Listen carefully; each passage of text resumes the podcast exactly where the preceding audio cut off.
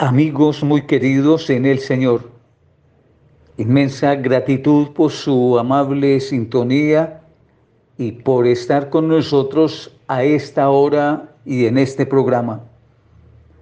Queremos, con la ayuda del Espíritu Santo,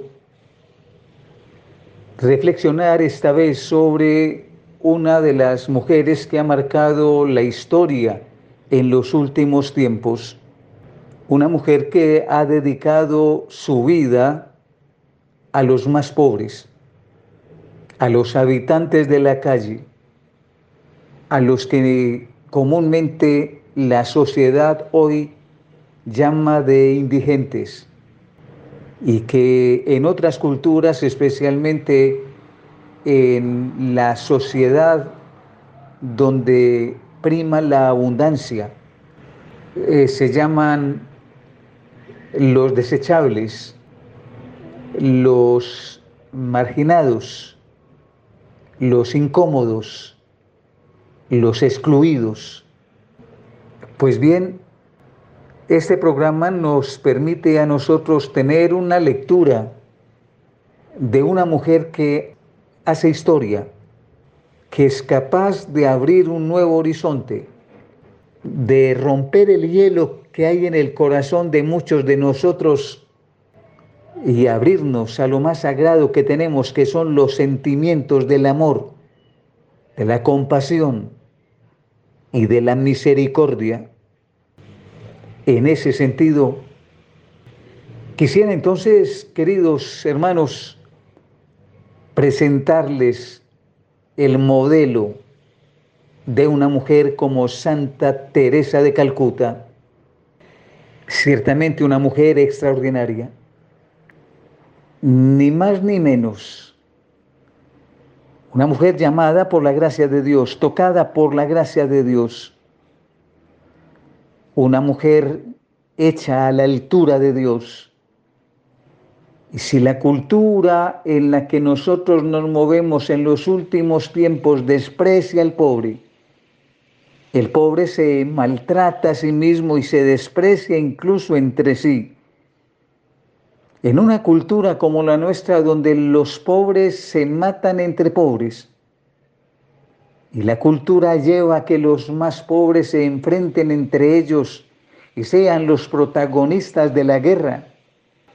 En una cultura como la nuestra, donde los pobres frecuentemente son los que consumen, los que más consumen, los que son hechos víctimas de alcohol, de droga, de vicios, en fin, en una cultura que manipula a los pobres, que les niega educación, trabajo, oportunidades, techo, alimento, encuentra una mujer que a esas carencias y necesidades intenta darles lo que tiene, su máxima riqueza, y es su corazón, es el afecto,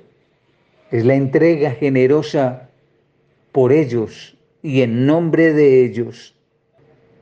Santa Teresa de Calcuta, la Madre Teresa era una religiosa albanesa de el centro europeo y viviendo una vida religiosa siente otro llamado del Señor y siente una nueva vocación, es decir, que ya había sido llamada y había sido consagrada, pero ahora experimenta que el Señor le vuelve a llamar. Y las llamadas del Señor, cuando se disciernen con claridad y a la luz del Espíritu Santo, no dejan a la persona como está. Las llamadas son siempre una convocatoria a salir, a cambiar, a dejar lo que se tiene para ir a, a la aventura, al riesgo. Y esta mujer esta religiosa albanesa, que ya había hecho algunas experiencias misioneras en la India,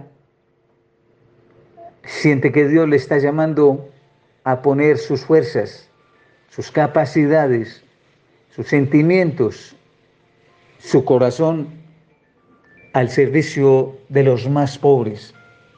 Los rostros de los más pobres los vislumbra precisamente en las calles de Calcuta. Allí había visto no solamente la miseria, sino también la muerte en los miserables, en unos miserables que no encontraban nada que les diera ni de alimento, ni de esperanza, ni de trato digno. Morían como cualquier animal, como cualquiera de las fieras, y de la misma manera eran recogidos todas las mañanas por los carros recolectores de basura y consumidos como basura. Esto le mueve las entrañas a la Madre Teresa, que no puede ser que el ser humano de una parte sea indiferente ante lo que está ocurriendo y que de otra parte se esté dando esta manera de muerte cruel, inhumana, fría. Y entonces convoca poco a poco a un grupo de hermanas que con el mismo carisma asumen al menos la posibilidad de brindar los brazos que tienen para que la gente que está muriéndose en el frío pavimento al menos cuenten con los brazos de las hermanas como una almohada donde reposarán para siempre sus existencias. Así, queridos oyentes, comienza entonces una respuesta a lo que está experimentando esta santa. Comienza simplemente a prestar los brazos porque no tiene nada más donde los que se están muriendo mueran al menos en un pequeño almohadón, en un poco de regazo y con un poco de calor. Son los brazos de las hermanas, son los brazos de la Madre Teresa, son muchos los pobres, demasiados. Y la Madre empieza a contar con iniciativas y a intentar hacer un poco más, consigue entonces la posibilidad de una casa, de un albergue, donde pueda llevar estas personas que se están ya muriendo, a pocas horas ya de ser aniquiladas, vencidas por el hambre, por el frío, por la inanición. Y entonces en un albergue improvisado empieza a llevarlos al principio algunos, después unas decenas, después centenares, centenares. Y la madre empieza entonces a brindar albergue a ancianos, a niños, a tantos enfermos moribundos. Muchos de ellos efectivamente murieron, pero en condiciones un poco más humanas en condiciones un poco más dignas. Algunos recibieron algún tratamiento y algunos sintieron al menos un poco de afecto y esto ya humaniza y esto hace distinto el modo de vivir. Aquí se asoma Dios y esto se vuelve un poco más humano esto coge un poco de carne, de corazón y de rostro de Dios. Y la Madre Teresa de Calcuta empieza no solamente a tener trascendencia en Calcuta, sino más allá de la India. Y los obispos, sí, los obispos de varias partes empiezan a solicitar la presencia de la madre y de las hermanas de la madre para ayudar también un poco en la atención de los indigentes, de los miserables, que no solamente están en la India, sino también en las calles de París y de Roma y de Madrid y de las grandes ciudades europeas. Y la madre empieza a responder y empieza a abrir casas en muchas otras partes con la misma intención, con la misma finalidad, atender a los más pobres entre los pobres, acoger a los habitantes de la calle, a los moribundos, a los miserables. Después llegan también a América Latina y prácticamente a todos los continentes. Aquí se manifiesta el mandamiento del Señor, el amor. Y en el rostro y en los brazos de la Santa Madre Teresa, de esta Santa Teresa, se leen también los rostros de la Santísima Virgen María, como que se prolongaran los de la pietad, la Virgen María cargando a su Hijo Jesús ya muerto, y los de las hermanas eh, misioneras, las hermanas de Calcuta, las hermanas de la Madre Teresa, cargando también en los brazos los moribundos de las calles de las grandes ciudades del mundo. Como un cuadro repetitivo, entonces, esa bella figura de Miguel Ángel tallada en mármol, donde la Santísima Virgen María recibe en los brazos a su Hijo Jesucristo, así también ahora se revitaliza, ya no en una estatua, sino en una imagen real, a la Madre Teresa cargando en los brazos a los más enfermos y a los moribundos, y murieron en sus brazos. Eso era lo que ella quería y eso era lo que ella ofrecía. Cuando murió la Madre Teresa de Calcuta, el mundo entero recibió la noticia con pesar. Y esta madre ya ancianita que había incluso llegado a ser premio Nobel de la Paz, fue una entusiasta luchadora en favor de toda la vida humana, no solamente de los indigentes, no solamente de los habitantes de la calle, no solamente de los marginados, excluidos por una sociedad opulenta, sino también la defensora acérrima de los niños que no han nacido, una gran opositora al aborto, y por eso tal vez no encontró ni los mecanismos para alcanzar los máximos honores de una sociedad que suele exaltar otros valores. Pero la Madre Teresa hizo méritos y lo sigue haciendo para destacarse como una de las más grandes mujeres de la historia. Defendió la mujer y defendió lo que hay en el vientre de una mujer. Defendió la vida porque es sagrada. Ningún ser humano es desechable, ninguno, ni el que está en el vientre, ni el que está en la calle. Le rogamos a la Santa Madre Teresa de Calcuta que interceda por la Iglesia para que sea cada vez más compasiva y más misericordiosa, que nos ocupemos de los pobres. La mayor riqueza de la Iglesia son los pobres no lo que se tiene, no las propiedades, ni las inteligencias, el amor. Que Santa Teresa interceda por nosotros y por la iglesia. Amén. A ti que entregaste tu vida, tu amor y tu espacio. A ti que pusiste alegría al dolor y al cansancio.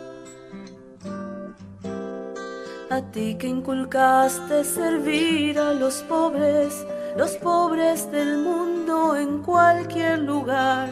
A ti rosa fresca de abril a ti mi fiel querubín. A ti te dedico mi vida, mi ser, mis historias. A ti mis respetos, querida Madre Teresa. A ti mi guerrera invencible. A ti enfermera incansable a ti mi ejemplo constante de amor y grandeza. Tu nombre es un nombre común, el que todos queremos. Tu vida es un canto de amor a los pobres y enfermos. Curaste heridas del alma sintiendo a todos hermanos. Calmaste el dolor moribundo con tus santas manos. A ti que entregaste tu vida, tu amor y tu espacio. A ti que pusiste alegría al dolor y al cansancio a ti que peleaste con uñas y dientes, valiente en Calcuta y en cualquier lugar. A ti premio Nobel de amor, caricia de paz al dolor. A ti te dedico mi vida, mi ser, mis historias. A ti mis respetos, señora, señora, señora para ser justos es santa. Ella luchó en la pobreza, es tuya, es mía, es de todos, es Santa Teresa. Oyentes de Radio María, les habla Diana Astrid Martínez y Francia Yanira Castaño en este programa de Hablemos con Monseñor. Doy gracias a Dios por el don maravilloso de la vida que nos permite estar ante estos micrófonos y sobre todo estar con ustedes que son nuestra familia espiritual, esa familia que nos permite estar unidos, esa familia que nos permite ese encuentro semanal, ese encuentro donde estamos pendientes el uno del otro, no solamente en la oración, sino en la preocupación del conocimiento de lo que pasa en el quehacer de nuestra iglesia. El que nosotros podamos encontrarnos semana a semana hace que nosotras podamos preparar una catequesis para ustedes y que ustedes nos esperen. Esa es la comunión del Espíritu, de ese Espíritu que nos convoca a estar aquí, en Radio María. Y gracias a Monseñor Julio Hernando, que nos permite este espacio de la catequesis para poder nosotras ampliar el conocimiento de lo que Él nos regala y lo que la Iglesia nos está presentando. Monseñor nos ha hablado de una gran santa, de Madre Teresa de Calcuta, que es importante para nosotros porque es de nuestra época, es de ahora, no es alguien que nosotros no conocimos, sino que al contrario, el Señor nos permitió la gracia de poder verla, de poder escucharla, de estar con ese otro gran santo como lo es San Juan Pablo II. Santos que son de nuestra época, que son de ahora. Esta semana estuvimos de fiesta precisamente por eso, porque esta semana en el santoral estaba la fiesta de Madre Teresa de Calcuta. Qué rico que el Señor nos regale estos santos para que no se nos haga muy difícil en la búsqueda de la santidad. Humanos como nosotros, solo que han decidido y optaron por seguir al Señor de una manera muy radical, de una manera sincera, de una manera en la que no se dejan apabullar de pronto de lo que pasa en el quehacer diario, que si dicen, que si no dicen, lo que nosotros los seres humanos siempre estamos pendientes, eh, pendientes de nuestro ego, de nuestra soberbia, de nuestro orgullo, si dijeron, si no dijeron, eh, el aplauso, no, ellos decidieron, tanto San Juan Pablo II como Madre Teresa de Calcuta, decidieron seguir las huellas de Jesús, hacer lo que él hacía. Al hacer vida el Evangelio, nosotros tenemos que también con él asumir todo lo que implica la cruz. Saludo pues muy especialmente a las personas que nos están amplificando, a todos y cada uno de ustedes, las personas que se encuentran en las clínicas, en las cárceles, que se encuentran privados de la libertad, aquellas personas que están en casita, Muchas de las personas que he conocido a lo largo de la vida y que el Señor me ha permitido conocerlas, me dicen cuando nos vemos aquí en nuestra ciudad de Cali, yo escucho el programa o cuando hablo por teléfono, yo escucho el programa. Saludo a cada una de esas personas que saben a quienes me dirijo y que el Señor les siga dando esa sabiduría, les siga dando ese amor, les siga dando esa perseverancia en la evangelización, en el conocimiento de las cosas del Señor y sobre todo en la oración, que es lo que realmente nosotros necesitamos. Las catequistas, Monseñor Julio, las personas que están ahí en producción, las personas que se encuentran encuentran trabajando diario, diario por Radio María, necesitan de nuestra oración. Entonces a ustedes les pido de verdad orar por todos nosotros y nosotros oramos por todos ustedes. Eso es una verdadera familia y eso es lo que estamos aquí, la familia de Radio María. Voy a saludar a mi compañera Francia Yanira para que entremos en materia porque esta semana, aparte de celebrar una gran santa como Santa Teresa de Calcuta, también tenemos una gran fiesta para nosotros los creyentes, los católicos que amamos a María y es la fiesta de la Natividad, el cumpleaños de María. Entonces vamos a hablar un poquitico acerca de este tema en, dentro de nuestra iglesia, cómo lo manejamos en las escrituras, porque como estamos en el mes de septiembre, que es el mes de la Sagrada Escritura, el mes de la Biblia, pues hablaremos de María en las escrituras y también ampliaremos la historia desde los inicios de la Natividad de nuestra mamita María. Entonces ahora en este momento doy paso a mi compañera Francia Yanira Castaño. Hola Diana, gracias por tu saludo, qué rico saludarte a ti, saludar a nuestros oyentes de Radio María, qué bueno estar cada semana con todos ustedes aquí en este espacio en Hablemos con Monseñor y compartir cosas de nuestra fe, temas que tienen que ver con nuestras creencias, compartir en familia, porque somos una sola familia, donde quiera que estemos, somos una sola familia que estamos fundados en el amor, en el amor a Jesucristo, en el amor a nuestra iglesia, a Dios Padre y al Espíritu Santo. Pues qué bueno que podamos siempre crecer en nuestra fe, como decimos nosotras. Saludar también a todos los adultos mayores que nos escuchan, que están siempre pendientes de toda la programación y que de esa manera pues van alimentando su vida espiritual también, ¿no? Y se ponen en oración también por todas aquellas personas que de una u otra forma estamos en comunión a través de la emisora, a través de Radio María.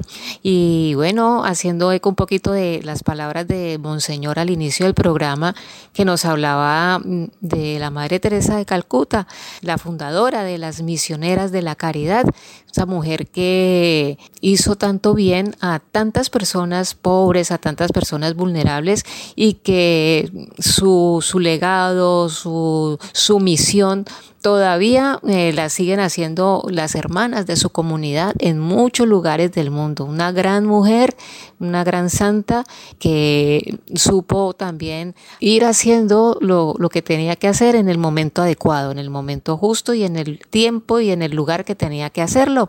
Sin duda, una mujer que ha seguido también los pasos de María, la Madre de Jesús, eh, nuestra Madre María, la Santísima Virgen María, y que precisamente nosotras hoy hemos querido, Diana, tocar un poquito ese tema porque la iglesia está celebrando por estos días la natividad de la Virgen María, el nacimiento de María. Y pues nosotros, eh, los cristianos, los católicos, no podemos mirar a, a, Jesús, no podemos seguir a Jesús, amar a Jesús separado de María, porque es su madre y porque ella siempre ha estado allí, ¿no? Siempre ha estado con él desde el principio hasta el final. Sí, la Biblia, precisamente la Sagrada Escritura, le da un lugar, un puesto bastante importante al lado de Jesús. Siempre la importancia de María la vemos fundada es precisamente en Jesús tanto no podemos seguir a Jesús, amar a Jesús, quererlo a Jesús separado de ella, como tampoco podemos venerar y amar a María separada de Jesús, ¿no? Desligarla de lo que es la vida de nuestro Señor. Entonces, los evangelios precisamente nos la presentan como muy activa, como muy colaboradora en la misión de su hijo. Nos la muestran de, comienzo a, a fin de la vida de nuestro Señor. En Belén da luz a Jesús lo presenta a los pastores, lo presenta a los sabios de Oriente, lo presenta en el templo, convive con él 30 años en, en Nazaret, intercede en las bodas de Caná, sufre al pie de la cruz, ora en el cenáculo y por eso María, pues hacerla a un lado, separarla de Cristo, pues digamos que no tiene como coherencia, no tiene como lógica, ¿cierto? Y por eso nosotros pues hemos querido dedicar este espacio de hoy para hablar un poco de esa celebración, ¿no? Del nacimiento, de la natividad de la Santísima Virgen María. Bueno, esto que Francia nos acaba de decir a nosotros es importante porque nos da argumentos necesarios cuando nos preguntan sobre María. Y es cierto, es una sola María, es una sola mamita María, solo que depende de donde se ha aparecido, ella toma un nombre, ella incluso su vestuario cambia. Entonces tenemos muchas advocaciones, muchas celebraciones, pero es una sola Virgen, la Virgen María, la mamita María, la que nosotros cuidamos, la que nosotros veneramos, a la que nosotros le pedimos su intercesión en los momentos más necesarios necesarios de nuestra vida, de nuestra existencia, así como también hablar de, de esta historia que es tan importante porque nos va sacando a nosotros de esa ignorancia de pronto del conocimiento de María y que es bueno ampliarlo con la escritura, que es lo que voy a tratar de ir organizando dentro del programa en los pocos minutos que tenemos y es precisamente hablar de la mamita María en el Antiguo Testamento. Así como nosotros tenemos el mensaje de salvación que se prefiguró con Jesús, que se hablaba de él en el Antiguo Testamento y ya llega en plenitud su máxima revelación en el Nuevo Testamento, con María vivimos algo semejante, porque María tenía en su vientre a Jesús. María se le dice también el arca de la alianza, y ustedes saben que el arca de la alianza está en el Antiguo Testamento, y a ella se le menciona como el arca de la alianza porque en ella estaba Jesús allí. Entonces, por eso también es llamada el arca de la alianza. Pero hay unos textos bíblicos que están en las escrituras y que pueden ayudarnos a nosotros también en el Antiguo Testamento a dar esa fe de que ella está desde antes, de que en el Antiguo Testamento también se hablaba de la mamita María. Estamos hablando de que uno de los primeros textos que tenemos nosotros es el Génesis 3.15, donde dice que pondré enemistad entre ti y la mujer, entre tu linaje y su linaje. Ella te pisará la cabeza mientras tú acechas su calcañar. Con esta primera profecía comienza la historia de salvación. El hombre tentado por el maligno ha optado por la desobediencia al Dios que lo ha creado. El mal, la muerte y la enfermedad han entrado al mundo por la desobediencia de la mujer y de su esposo. Se ha cerrado el paraíso. Para el hombre alejado de su creador comienza el caminar por el valle de lágrimas. Dentro de este contexto tan triste, tan lúgubre, tan sombrío, surge esa profecía, la primera palabra de un Dios que es, en su ausencia, puro amor. Esta profecía en esta profecía está involucrada por primera vez la mujer de forma misteriosa, que estará en lucha contra el enemigo del hombre y que con ella está esta gran promesa. Su linaje o descendencia derrotará a la serpiente antigua, pisándole la cabeza. Cuando a una serpiente se le pisa la cabeza, se le despoja de todo poder y se le reduce a la impotencia. Eso sucede con esta mujer, que sin duda alguna es María, cuyo linaje, es decir, Cristo, pisoteó a la serpiente, Satanás, y quien tuvo una enemistad perfecta con la serpiente, pues nunca pecó. Otro texto que tenemos también en el Antiguo Testamento es el de Isaías 7:14. Pues bien, el Señor mismo va a daros una señal. He aquí que la Virgen está encinta y va a dar a luz a un hijo y le pondrá por nombre Emmanuel. El profeta Isaías es el más directo en dar esta profecía mesiánica y que es la que nosotros tenemos por excelencia. La leemos incluso en, el tiempo de Adviento, que es cuando estamos eh, prontos a vivir el nacimiento de Jesús.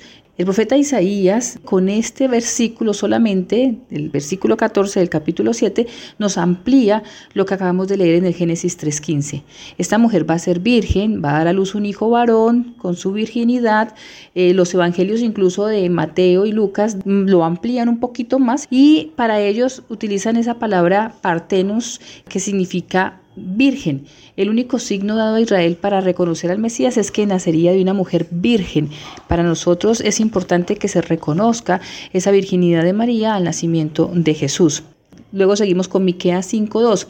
Por eso, si Yahvé los abandona, es solo por un tiempo, hasta que aquella que debe dar a luz tenga a su hijo. Entonces volverá a Israel los derrotados. El profeta Miqueas nos vuelve a hablar de la mujer que da esperanza al pueblo de Israel y que es la que va a traer al Mesías, pondrá fin al cautiverio de Israel. Hay mucha prefiguración de María en el Antiguo Testamento y que luego se hace realidad en el Nuevo Testamento. Hablar de, de una historia de salvación sin María es imposible porque es ella la que trae a Jesús. Entonces es importante que nosotros tengamos en cuenta que en los momentos que vamos a hablar de María no solamente nos podemos referir al Nuevo Testamento y en los evangelios en los que aparece, sino que también podemos hablarlo desde el Antiguo Testamento para dar firmeza a lo que el Señor a nosotros nos ha dado y podemos tener esa clara conciencia de una María que aparece desde el Antiguo Testamento y que se hace realidad y visible en el Nuevo Testamento.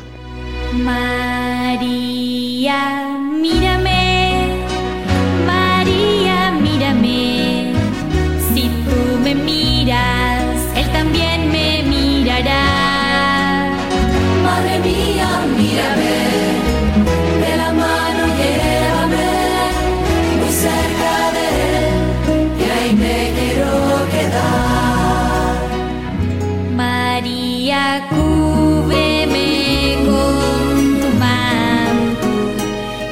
que tengo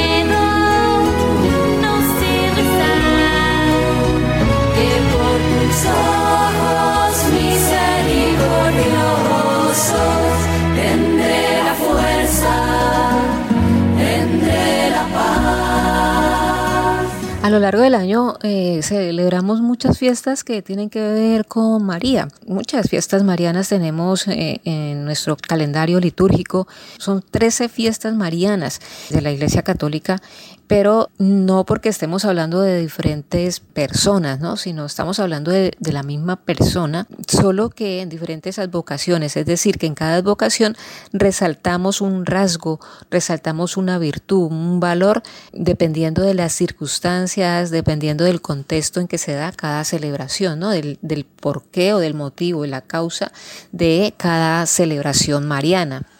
En este caso vamos a hablar de un acontecimiento en concreto que es el nacimiento de María, ¿no? Cómo se sucede ese nacimiento de ella o, bueno, eh, ¿por qué nosotros celebramos cada año el 8 de septiembre su nacimiento? Eh, en el Nuevo Testamento no se nos dice nada del lugar ni de la fecha del nacimiento de la Virgen María, tampoco de quienes eran eh, sus padres. No se nos da mm, como datos concretos allí en los evangelios. Sin embargo, eh, tenemos escritos de Santiago del siglo II, donde nos habla mm, de lo- los padres de María, que eran Joaquín y Ana, y mm, nos habla también de la Natividad de María. Natividad de la Virgen es una de las fiestas marianas más antiguas. Se cree que su origen está muy vinculado a la fiesta de la dedicación que data del siglo IV, eh, de una antigua basílica mariana de, de Jerusalén. La, la fiesta comenzó a celebrarse en Roma en el siglo VIII con el Papa Sergio I. Es la tercera fiesta de la Natividad en nuestra liturgia que conmemora la Natividad de Jesús, que es el 25 de diciembre, la Natividad de San Juan Bautista, que es el 24 de junio, y la Natividad de la Santísima Virgen María, que es el 8 de septiembre. Sí, en los evangelios, como decíamos ahora, pues no hay datos eh, que confirmen muy bien esa fecha, pero encontramos pues los escritos de Santiago, ¿no? Del protoevangelio de Santiago, que es un escrito apócrifo, decíamos ahora del siglo ya del siglo segundo.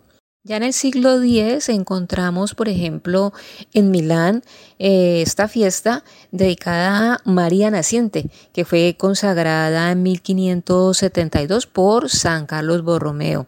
Y siempre ahí en Milán, en la calle Santa Sofía, se encuentra el santuario donde se conserva una imagen de María recién nacida.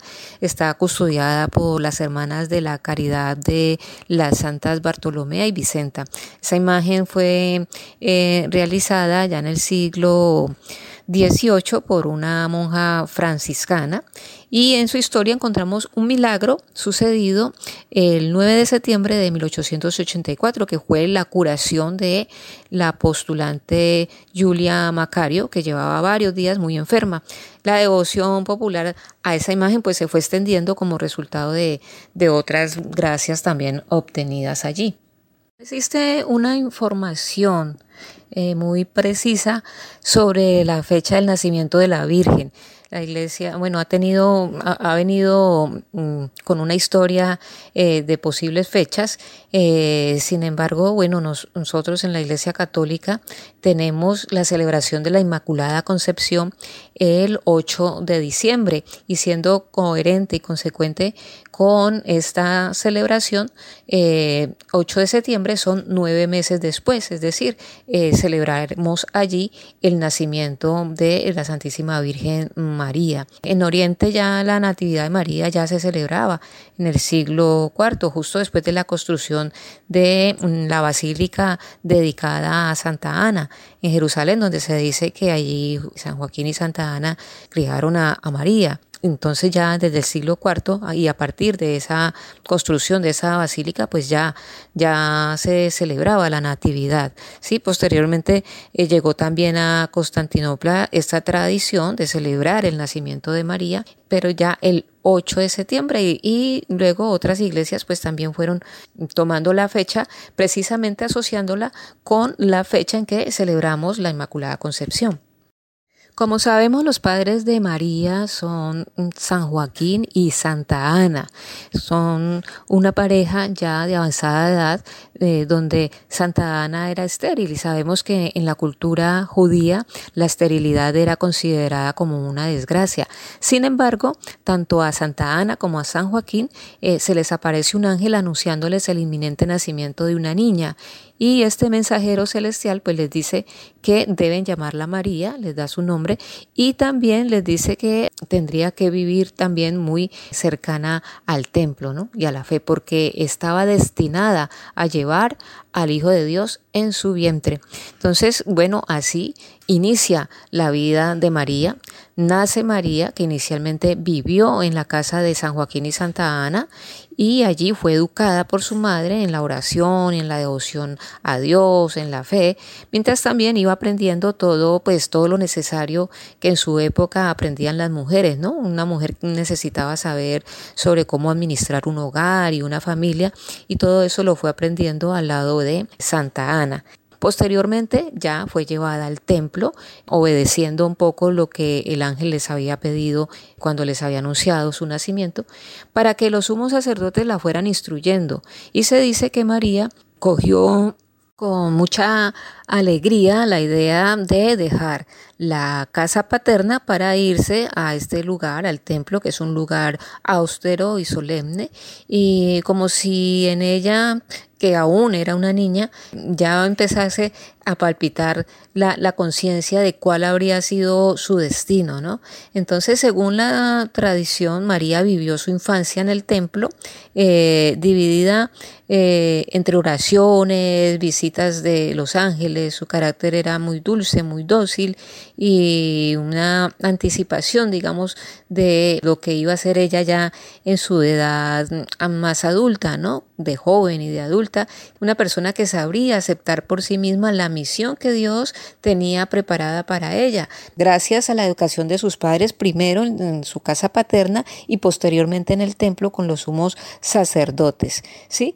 Entonces, por eso y por su carácter, eh, de que decíamos ahora, eh, una niña y una joven muy dulce, muy dócil, muy obediente, muy de oración, eh, muy de fe, pues ella poco a poco como que fue asimilando que siempre venimos con una misión, ¿no? Y que ella también tendría una misión, a lo mejor no se imaginaría ella exactamente cuál iba a ser esa misión, pero sí sabía que tenía una misión para cumplir, una misión que Dios siempre encomienda a cada persona y que por lo tanto ella también tendría una misión para cumplirle a Dios.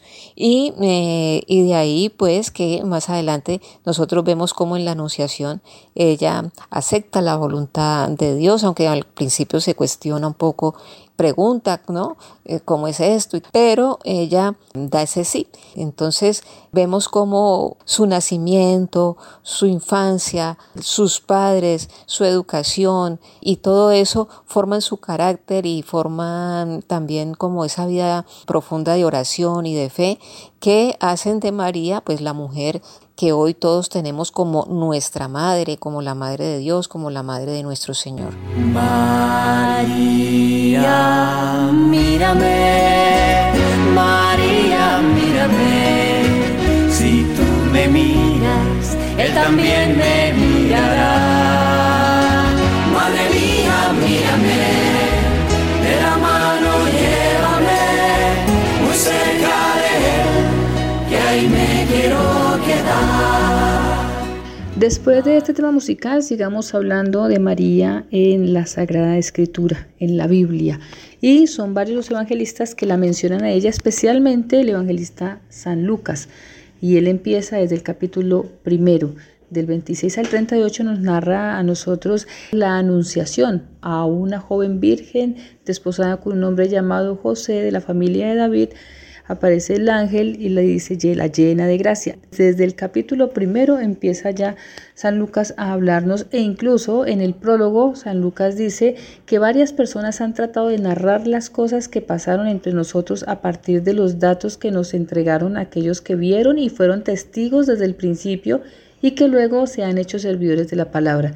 Después de haber investigado cuidadosamente todo desde el principio, también a mí me ha parecido bueno escribir este relato ordenado para ti, ilustre Teófilo. Está en el prólogo y es decir, que se tomó de una manera cronológica, de una manera ordenada, todo lo que tenía que ver con nuestro Salvador, con Jesús.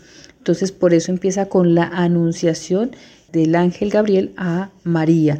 Luego de que ya está la anunciación de que el ángel le dice a María que va a tener un hijo y le dice que ahí está Isabel que a su edad está encinta y es por eso que ya en Lucas 1, 39 49 viene el relato de la visitación de María a su prima Santa Isabel, que de, ese texto que tenemos nosotros allí es importante recalcar que ahí inmerso se encuentra el Magnificat, que es una de las oraciones de la Virgen María muy hermosas que nosotros estamos proclamando constantemente pidiéndole a la mamita María por nuestros hijos. Ya pasamos al capítulo segundo de Lucas y en el versículo 25 al 35 nos habla ya el evangelista de Simeón profetizando en el día de la presentación del niño Jesús en el templo y le dice Simeón que por donde pasa María todos se llenan del Espíritu Santo y dice que Jesús estará puesto para caída y levantamiento de muchos. Y a María le dice que una espada de dolor atravesará su corazón para que sean manifestados los pensamientos de muchos corazones. Luego pasamos ya al evangelista San Juan, en el capítulo 2 del versículo 1 al 5, cuando él nos habla en este fragmento de María con una frase muy hermosa que es María es la mujer que a pesar de la magnitud de su misión y de la honra de ser la escogida de Dios, está atenta a las necesidades de los hombres. Jesús le contesta a su madre que no ha llegado aún la hora. Estamos hablando de las bodas de Caná. Es un texto que para nosotros es importantísimo que lo tengamos muy presente porque es el momento en el que María intercede por una pareja que se le ha agotado el vino en ese momento y a nosotros lo tomamos para nuestra vida diaria de una gran mujer que intercede por nosotros ante nuestras necesidades, María, la gran intercesora. Y este hecho en las bodas de Cana hace que se dé el primer milagro de Jesús en la escritura por intercesión de María Santísima. Por eso nosotros nos acogemos a ella como esa gran madre intercesora. Luego pasamos a Juan 19, del 26 al 27, si lo tomamos desde el versículo 25, 26 y 27, que es en el momento en el que está María con las otras Marías y está con Juan en el momento de la crucifixión, están al pie de la cruz y es donde Jesús deja a María como esa madre a Juan y a Juan como hijo de María, es esa, ese gran legado para nosotros que nos acoge como hijos suyos. Es de gran importancia para la vida del cristiano reconocer que María es nuestra madre, que intercede por nosotros porque ha estado al lado de Jesús y nosotros estamos siguiendo a Jesús, o sea que estamos de la mano de María y que nos lleva a nosotros a Jesús en los momentos en los que nosotros nos vamos desviando del camino. Es ella la que nos va guiando al proceso del seguimiento de Jesús como buena discípula, como lo ha sido ella.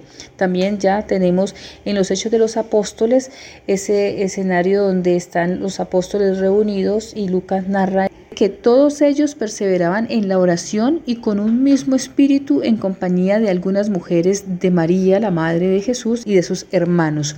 Entonces, ya terminando nosotros con el Apocalipsis, que encontramos el texto que vendría a ser como prácticamente el paralelo que tenemos con el Antiguo Testamento en el Génesis y, e incluso con Isaías 7, 14 capítulo 12 del Apocalipsis en el versículo primero.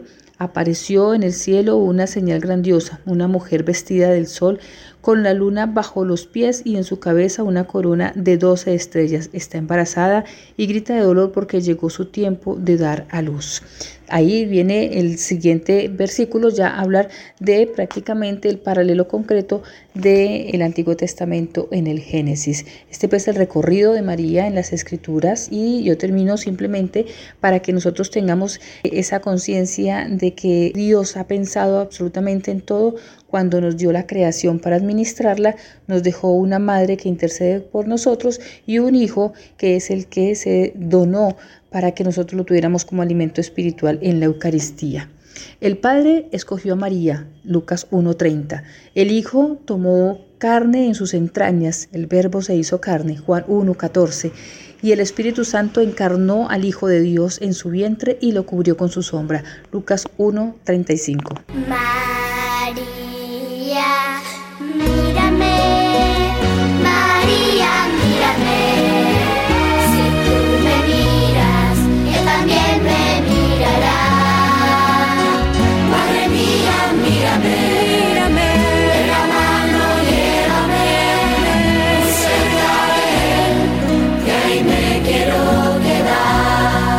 La celebración de la Natividad de la Virgen María pues ha dado también ocasión a que en muchos pueblos, en muchas regiones y en, en, muchas ciudades del mundo se celebre a María Niña o a la Niña María, llamada de diferentes formas eh, según la región, pero que hacen alusión a la niñez de María. Por ejemplo, sé que en algunos pueblos del Cauca celebran la fiesta de la Niña María, lo sé porque Monseñor Luis Adriano Piedradita, que en paz descanse, que fuera en su momento pues obispo auxiliar en la arquidiócesis de Cali, le gustaba mucho esta, esta celebración, esta fiesta, ¿no?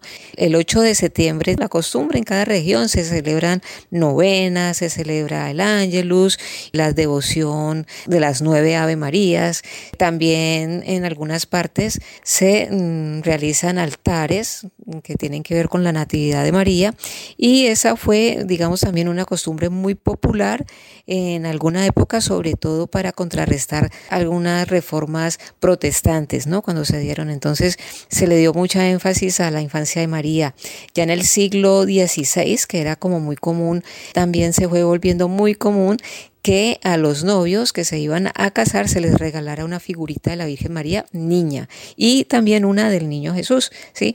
Otras devociones así importantes que tienen que ver con la infancia de, María eh, fue la de la puerta dorada, ya que en los evangelios apócrifos eh, se dice que la concepción de María se dio en una de las puertas de la muralla de Jerusalén que se llamaba Dorada, la puerta dorada. Y allí pues un, un ángel le indica a San Joaquín y a Santa Ana que van a, a, concebir a la Virgen María. Bueno, y así sucesivamente podríamos hablar de, de muchas costumbres o de muchas sí, advocaciones que tienen que ver con el nacimiento de ella y con su infancia, ¿no? Con María siendo niña. Eh, recordemos también que el 12 de septiembre es el día del dulce nombre de María, ¿sí? Entonces eh, se procede también a sentarla en los brazos de su madre Santa Ana. Son costumbres que se van arraigando en los pueblos no conocía esa historia de la puerta dorada, bastante interesante y además el poder hablar de la Niña María también y reconocerla en varias de las celebraciones en nuestros pueblos y no solamente en los pueblos, hay parroquias que incluso tienen esa advocación de la Niña María para poder buscarla a ella y desde su infancia encomendarle a nuestros adolescentes. Entonces, qué bonito eh, esa experiencia de poder conocer toda esta, esta hermosura de lo que ha sido el recorrido de Mamita María durante nuestra catequesis del día de hoy. Ojalá ustedes, tanto como nosotras que hemos preparado este tema, para que podamos aprender y crecer en el conocimiento de la Mamita María, podamos tener claro que si nosotros no nos aferramos al amor de María como madre, nos va a quedar muy difícil poder seguir en este valle de lágrimas del que hablábamos ahora en el texto bíblico, de este valle de lágrimas, porque es ella la que nos consuela y es ella la que nos acompaña. Y así pues, oyentes de Radio María, les damos las gracias a ustedes por haber estado allí, pendientes de esta catequesis, de este programa de Hablemos como un Señor, y si el Señor lo permite, nos encontraremos en un nuevo programa. Ahora los dejamos a ustedes en compañía de Monseñor Julio Hernando, que será nuestro programa y nos da la bendición.